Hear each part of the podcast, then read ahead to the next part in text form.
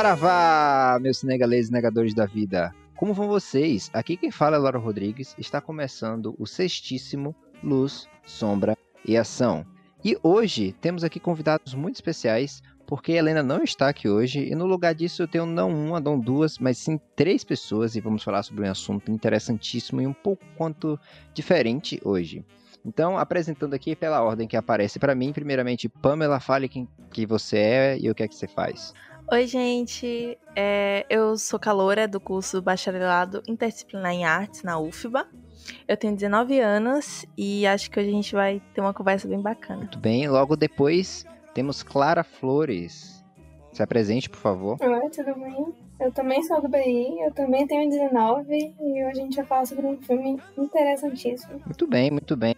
E por último, mas não menos importante, Marina, por favor, apresente-se. Oi, eu sou Marina, aluna também do BI de arte, e vamos falar hoje sobre o cinema feito em África, no Senegal, e sobre um filme muito bonito, muito poético.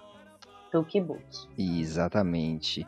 E coincidentemente hoje, Dia da Consciência Negra, estamos falando sobre África, e isso é incrível. Então vamos lá, né? Okay,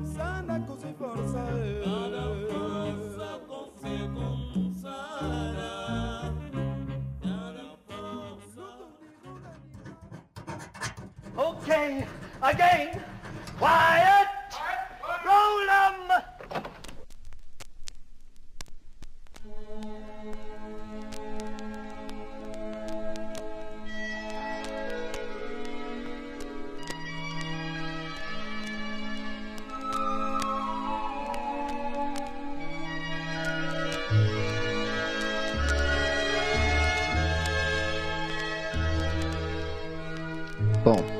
então antes de falar de Tokiboki, temos que falar um pouco sobre o cinema da África em geral. Mas falar do cinema da África é falar do Senegal. Isso porque ele teve um papel importantíssimo na divulgação e produção né, da cultura cinematográfica naquele continente. Isso porque tivemos em 1963 o primeiro filme a ser produzido e ser exibido economicamente na África subsaariana. Esse curta se chamava Boron Sahet e o grande expoente e que também produziu esse filme foi Osmani Sembene. Esse rapaz, né, ele começou na literatura, mas logo se afeiçoou à mídia audiovisual. Isso porque, assim como os soviéticos há muito tempo atrás, e até os próprios nazistas, que identificavam muito o poder do cinema acima do, da capacidade de alcance da literatura, por exemplo. Então, eles decidiram utilizar do cinema para fazer uma grande movimentação em massa, tá? E enfim, tudo mais. A grande coisa do Ozani Sembene foi que ele, ele teve mais um motivo para escolher o audiovisual,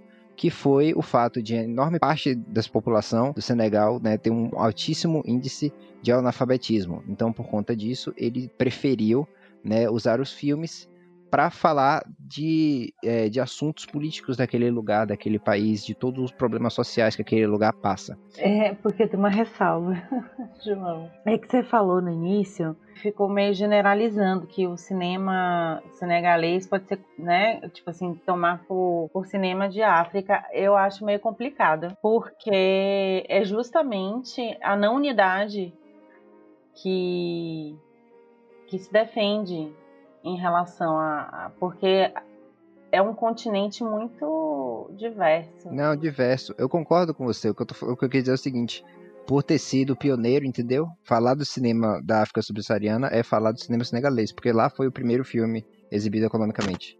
Foi isso que eu quis dizer, entendeu? Você diz pós era colonialista, porque antes disso já tinha filme sendo produzido no Egito. Não, isso. Em outros lugares. Eu, eu quis dizer, no caso, tipo, o alcance, entendeu?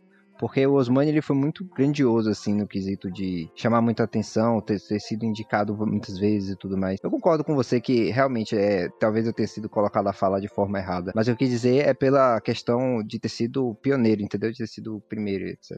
É, o que, o que acho, aí eu acho que o que você pode falar, o, o Osman Semembe é. Sem, ah, eu não consigo falar esses nomes, gente. É difícil. Já tá avisado aqui. Que ele é como se fosse assim, um. Não é que ele é pioneiro, mas ele é um, um expoente. entendeu? Isso, essa palavra. É a primeira pessoa, o, o primeiro cineasta de projeção é, internacional, Com certeza. né?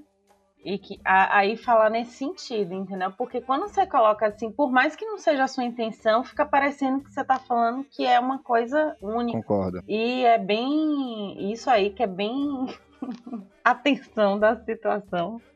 O que a gente fala é até a designação de dizer o que é a África subsaariana, o que é a África francófona, África lusófona, é, que tudo isso tem uma, uma, uma- um enquadramento dentro da questão colonial, né?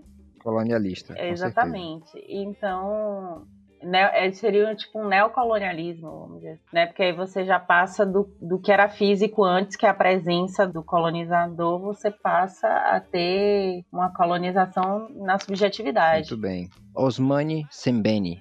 O grandioso filme que ele fez foi Lá no RD, ou A Negra D. Eu- esse foi o único filme dele que eu assisti. Saiu em 1966. Conta a história de Joanna, que é uma moça senegalesa que vai trabalhar de babá na casa de uma família francesa. Esse filme me relembrou muito dois filmes que falam um pouco do mesmo assunto, que são Roma e Que Horas Ela Volta, né? E eu queria saber o que, é que vocês acharam. Vocês assistiram A Negra D, né? Eu não assisti. Não assistiu? Eu não assisti ainda não. Câmera Clara. Também não. Eu também ainda não assisti. Ah, gente, ah, vocês precisam ver. Ó, Não, esse foi o único que eu não assisti, você acredita? porra. Foi o único. Ó, lá no aqui me lembrou muito Que Horas Ela Volta, não só pela, pela temática, né? Pelo, pelo tema, assim, vários ângulos, até a ambientação, lembra muito. Eu tenho quase certeza que tem sim uma inspiração um do outro. Ele fez também, em 77, ele fez Cedo, é Cedo, não sei como é que fala. Ele fez por último em 2004, né, que foi o último filme dele e que foi inclusive o que eu mais ouvi falar, mas eu ainda não assisti, que é Mulado. Enfim, eu ainda vou fazer um episódio aqui nesse podcast só sobre o Osmani, mas hoje vamos falar dele. É importante a gente falar dele e entender só porque ele foi, como Marina falou, um grande expoente desse cinema que teve ali sua alta no- nos anos 1970, nos anos 1980 e produziu filmes muito bons. E um deles, que é o que a gente vai falar hoje, é o Tukibuki. E o interessante é que ele é dirigido por um diretor que eu não vou falar o nome, eu quero que algum de vocês falem, por favor. Alguém sabe como produzir? Ô, ô, João, é, é uma prova difícil, né? Eu não sei falar muito bem, não, mas vamos lá tentar. Vamos lá, todo mundo. Dibril, Diob. Dibri, Diob, Mambetti. Exatamente, muito bem. Palmas, palmas. Ou DDM. Eu chamo ele de DDM e eu me refiro a ele com vocês como DDM porque eu li, foi uma resenha exatamente de Tukibuki. E aí o cara chama ele de DDM, diz que muitas pessoas chamam ele de DDM exatamente por, pela essa dificuldade de pronunciar o nome, né? É, uma coisa interessante sobre ele, ele nasceu numa tribo Libu, né? Ele foi filho de muçulmanos e ele nasceu perto de Dakar, para quem não sabe é a capital do Senegal. Assim, ele se formou, né, em, na escola de atuação lá no Senegal e trabalhou como ator de palco, né? Um bom tempo ali no Teatro Nacional Daniel Sorano. Ele trabalhou lá durante muito tempo, mas ele era conhecido por ser um pouco brigão, é o que dizem, e por isso ele foi demitido. Ele era, ele confrontava certos, certas questões, né? É um- uma pessoa, um provocador, um perfil provocador.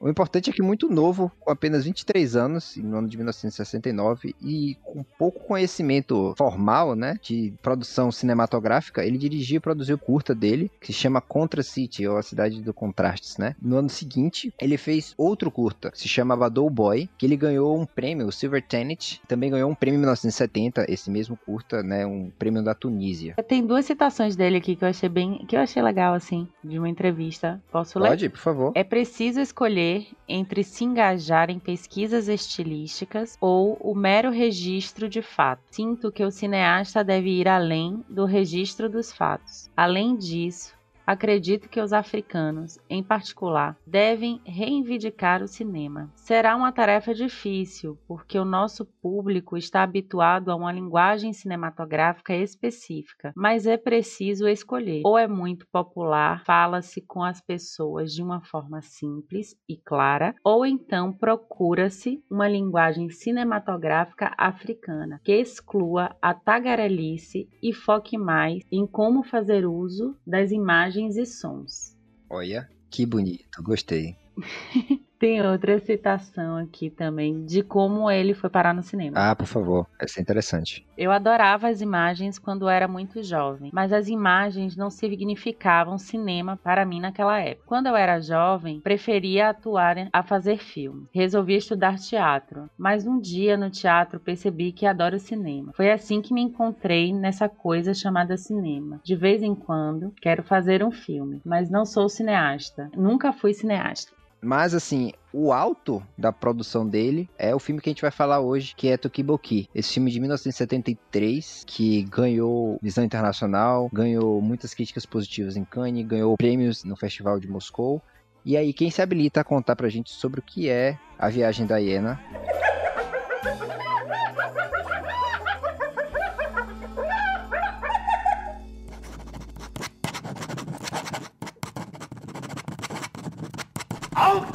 Quiet! Roll up!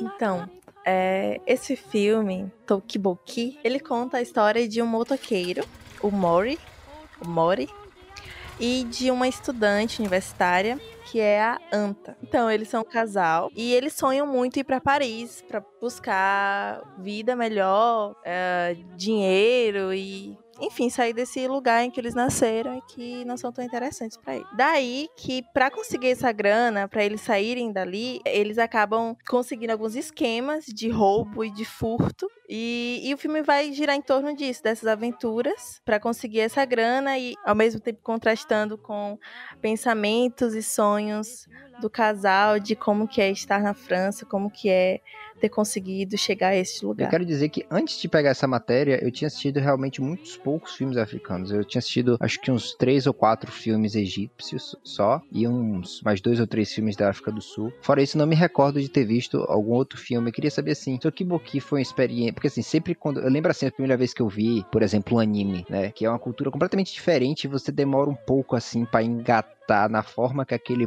povo vê as coisas e tudo mais. Vocês sentiram isso com Tokiboki? Se sentiram, por que sentiram? E se não sentiram, por que não sentiram? Já estavam acostumadas com esse tipo de narrativa e tudo mais? Eu acho que eu senti muito isso, porque quando a gente pensa na África, eu acho que nunca vem a ideia do cinema. Acho que vem outras ideias primeiro. Então, assistir um filme que estava mostrando exatamente o que rola ali é uma coisa muito diferente, ainda por cima um filme tão poético. Acho que muda totalmente a sua ideia, não de ver a África, mas também de perceber que o cinema tá presente lá e, e de uma forma tão bonita, assim.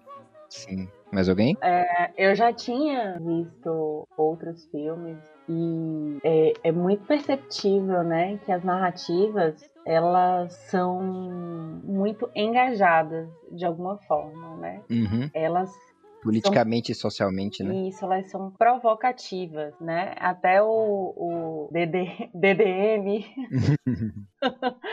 tem uma fala dele sobre isso, né? Em alguns, é, algumas reportagens e, e, algumas entrevistas em que ele defende isso, que é a arte, né? O cinema tem que incomodar, tem que criar algum incômodo, é, tirar você da sua zona de conforto de alguma forma, tirar da zona de conforto. E quando é, passei a assistir filmes feitos no continente africano de uma forma geral, é, são filmes que são inquietantes, Uhum. que tiram a gente da nossa zona de conforto. Você não sabe o que esperar, porque não é uma, uma narrativa, às vezes não é uma narrativa tão linear ou tão, né, que tem um, um- um progresso que a gente está acostumado, de repente você está ali vendo e de repente quebra e é outra uma outra imagem que às vezes se relaciona de uma forma não muito óbvia com a outra. Então, assim, a montagem também é muito interessante. Você falando de perturbador, a própria abertura do Tokiboki já é bem perturbadora, né?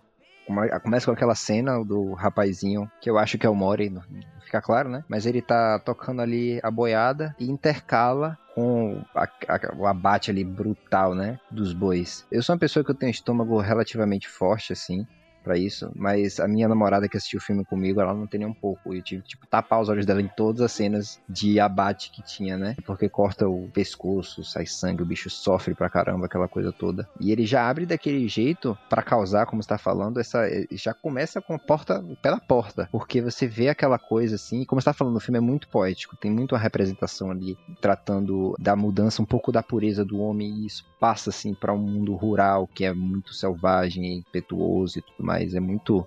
É, é bem incisivo, eu diria, até a, a forma com que ele toca nessas feridas, com que ele fala dessas coisas. É muito. Muito calculado, muito bem pensado. Eu né? particularmente né? não, não, consigo ver também cenas como essa, mas ao mesmo tempo é perturbador porque fora do nosso contexto, a gente compra carne no mercado Sim. embalada a vácuo, uhum. né? Então é uma outra vivência, é uma outra é, aquela a forma como o animal é morto pode até não ser assim, né, adequada no sentido de, de que do sofrimento animal, mas é algo que é comum, né? Que é para o alimento, né? Então, é, até isso, assim, essa, é, essa tensão, eu acho, né? Sim. ele traz inicialmente com o abate da vaca. Ali provavelmente é um abate para o consumo alimentar, uhum. aparentemente, me parece isso. E depois, algumas cenas depois, o abate de um outro animal. Uhum. Mas para um ritual religioso. O bodezinho, né? Que é um outro tipo de, de imagem que a gente não está acostumado, né? Porque o Peru que é a ave do cristianismo que a gente come no Natal, ela vem embalada a vácuo, compra congelada no mercado, uhum. né? Então, assim, é pensar isso também, né? Essa, essa tensão, são essas representações, assim, né? culturalmente, né? É, exatamente. Então, é uma outra cultura em que a gente não, não pode olhar com um olhar, é, a gente pode ter o estranhamento, é normal o estranhamento, porque o estranhamento parte do que não é familiar né? Mas ao mesmo tempo é algo que precisa ser entendido, né, como parte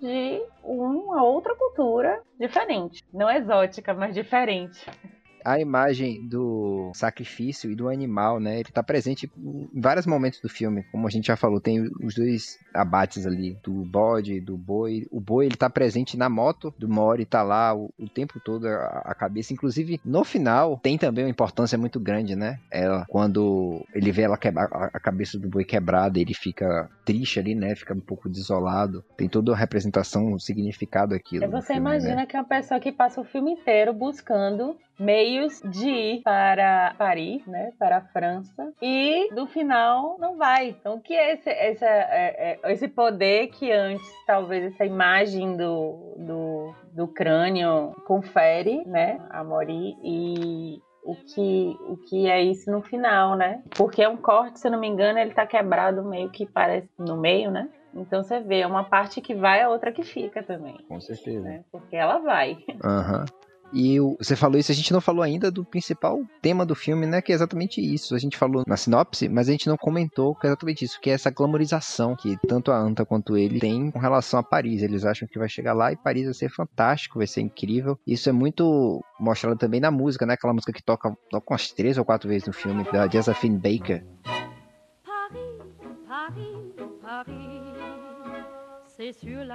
É, é, é interessante essa visão de achar, né, que tipo o que tá lá é muito melhor e que lá eles vão ter um paraíso. E uma das coisas engraçadas é que tem um momento do filme que é até um, um, pouco sutil, eu não sei se vocês perceberam, mas que eles fazem toda essa glamorização, mas na hora que ela tá lá com o taxista, o taxista fala com ela bem assim, é... Você mora aqui? Você não é do Senegal? Meu Deus, só europeus para morarem num lugar terrível assim. Ou seja, ele faz uma crítica. eh, O taxista, o personagem do taxista, né? Fala exatamente o contrário, fazendo como se o europeu é que fosse o sujo e que só europeu que moraria num ambiente daquele, né? O que, que vocês acham com relação a essa, a essa, essa discussão que é feita no filme, essa vontade deles e tudo É, mais? eu acho que a gente consegue pensar também é, no nosso complexo de vira-lata, né? A gente pensa que sair do Brasil é automaticamente viver melhor e até nesse filme a gente consegue trazer para nossa realidade e já, enfim, entender que não é bem assim que as coisas funcionam. Nessa cena taxista também é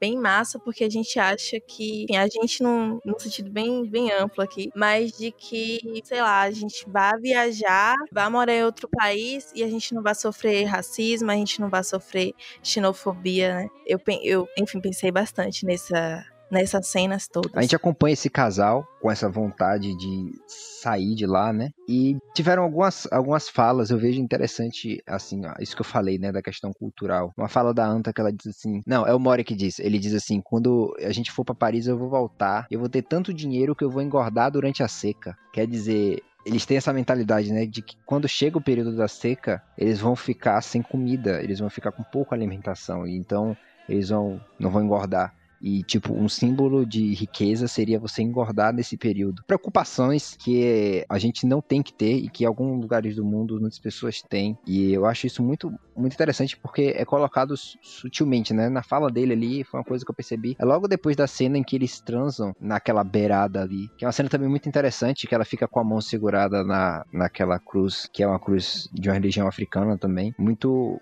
muito interessante, principalmente como essa toda essa ideia, tanto dessas mensagens, é se dado pela montagem explosiva, o corte explosivo, né, que é feito no, no filme. Falando aqui com relação agora um pouco mais à montagem. Uma das relações que eu fiz muito desse filme foi da matéria de cinema internacional, que a gente estuda é, a montagem soviética. Me recorreu muito também à, à montagem de Sergei Eisenstein. E eu fui procurar saber e realmente ele diz que ele tem algumas influências de- desses grandes diretores da história, né? O corte do filme, cara, ele é contrastante e ele é muito tem muito tato. É preciso ter muito conhecimento para fazer o que ele faz de uma forma que funcione. E eu acho isso nesse filme feito de uma forma muito interessante.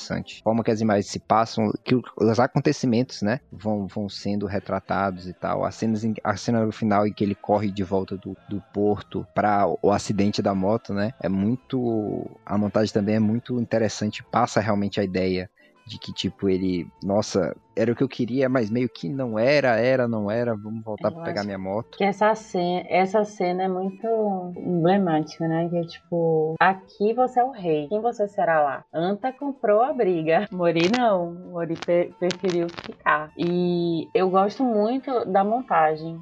Realmente é uma coisa que me chamou assim muita atenção. No, esse final mesmo, é até a montagem com áudio, que o, o som do navio, do, da buzina do navio, né, que chama para a viagem, para a partida, se confunde ao som tão familiar para Mori das, dos- das vacas e dos bois, né? Porque ele é um vaqueiro, né? Ele é uma pessoa que a vida dele foi é essa, né? É o que ele sabe fazer, é onde ele está na zona de conforto dele, onde ele está seguro, né? E ao mesmo tempo e, e- é, eu vejo, por exemplo, em Anta é uma inquietude maior do que nele. Então, é, eu gosto muito dessa, dessa montagem mesmo, como, é- como ele, ele, ele relaciona, né, sentidos, assim, e é, a- essa cena que você falou, né, em que eles estão na, naquela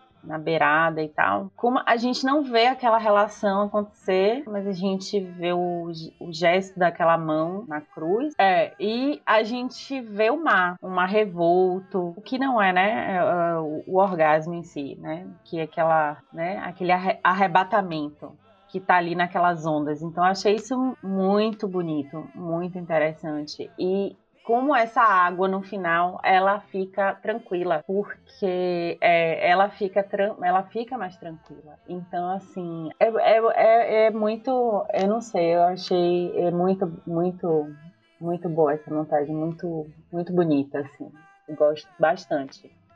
É, Anta ela não ela não tem uma não me parece ela ter um senso de pertencimento ao lugar, né? Ao contrário de Mori, que ela é a que vai se perder, como a moça fala ali no início, né? Uhum. Eles não, eles vão e eles não voltam, ou quando voltam, voltam com uma branca. Então assim, é, quando vão, quando saem daqui, é, não são mais daqui, né? Porque mesmo que voltem, Uhum. não são mais daqui. Então assim, esse talvez não pertencimento ou não se sentir nesse lugar, né?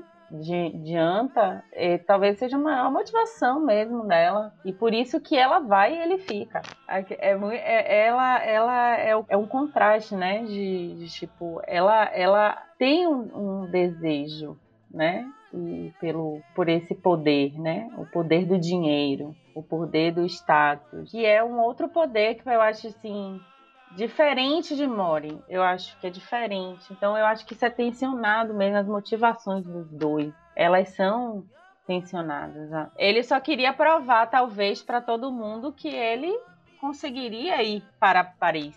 Mas ele não precisa ir para Paris.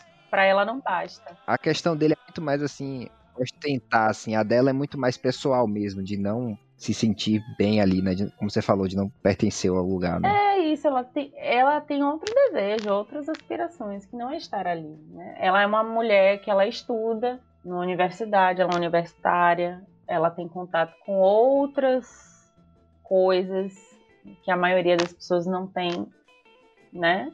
No acesso a, a ao que está ali na, na, na universidade, no ensino que a fazem ver o mundo de outra forma e almejar outras coisas, né? Como os que vão e não voltam. O Mori, ele trata a moto, a moto inclusive, ele trata a moto como um animal. Ele laça a moto, ele faz carinho na moto quando ela tem um acidente, quando o cara rouba ela, né, e tem um acidente. É, o sangue no chão parece que vem da moto. Quando quebra a cabeça lá do boi, ele pega. E a moto, ela, é, é interessante ela ter, ela ter esse peso, porque é um road movie, né? É um, é um, um, filme de estrada, assim. Aonde eles estão viajando é muito importante. É, ele é um vaqueiro, ele é um vaqueiro na roça, ele é um vaqueiro na cidade. E ele é conhecido dessa forma, né? Ele é visto, percebido, através daquela moto. Ela confere a ele, né? É um objeto que confere a ele um status de alguma forma. Eu até assisti um filme esses dias que era chama, eu não sei se é erguer a voz ou abrir a voz. Isso é um documentário com mulheres é, francesas, com cidadania francesa, todas negras, e, e a experiência, né, de viver em, na França. E menina, das pessoas que viajam, né, das ex-colônias e para França, todas elas falam que só descobriram que era ser negro quando chegaram na França. Porque não existia essa, essa ideia, né? De eu sou negro. Então é muito interessante, né? E vocês se perguntaram por que a viagem da hiena? Eu me perguntei. Por quê? Por que, João?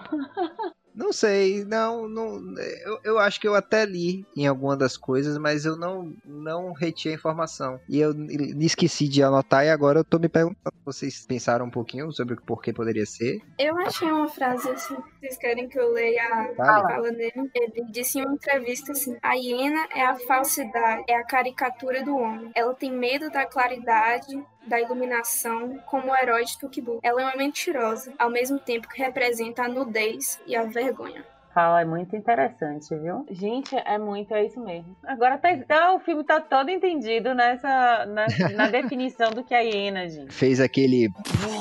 explodiu a cabeça. Com certeza, com certeza.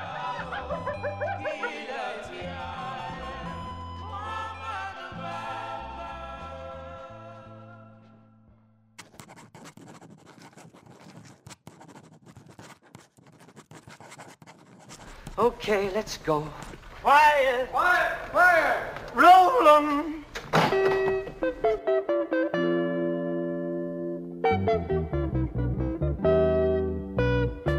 Falando para vocês falar uma surpresa agora, coisa que eu não tinha falado, para pegar de surpresa mesmo. Aqui nesse podcast, quando acaba o episódio, a gente faz uma recomendação. Não precisa ter a ver com o episódio, se tiver a ver, melhor. Pode recomendar qualquer produto artístico, qualquer um, filme, música, quadrinho, livro, qualquer coisa que vocês tenham consumido essa semana, certo? Eu vou começar a minha recomendação para vocês vai ser uma música. Essa música se chama René e Georgette Magritte, With Their Dog After the War. É uma música que conta a história de René e Georgette Magritte. Ela foi usada no episódio anterior, é uma música muito legal que eu não fazia ideia de que eu conhecia. Então tá aqui recomendado para vocês, é a música que tocou no episódio anterior desse podcast e que agora tá recomendado. Então vamos lá, Pamela, me diga a sua recomendação. Qualquer coisa, uma música, um filme, uma série, um curta.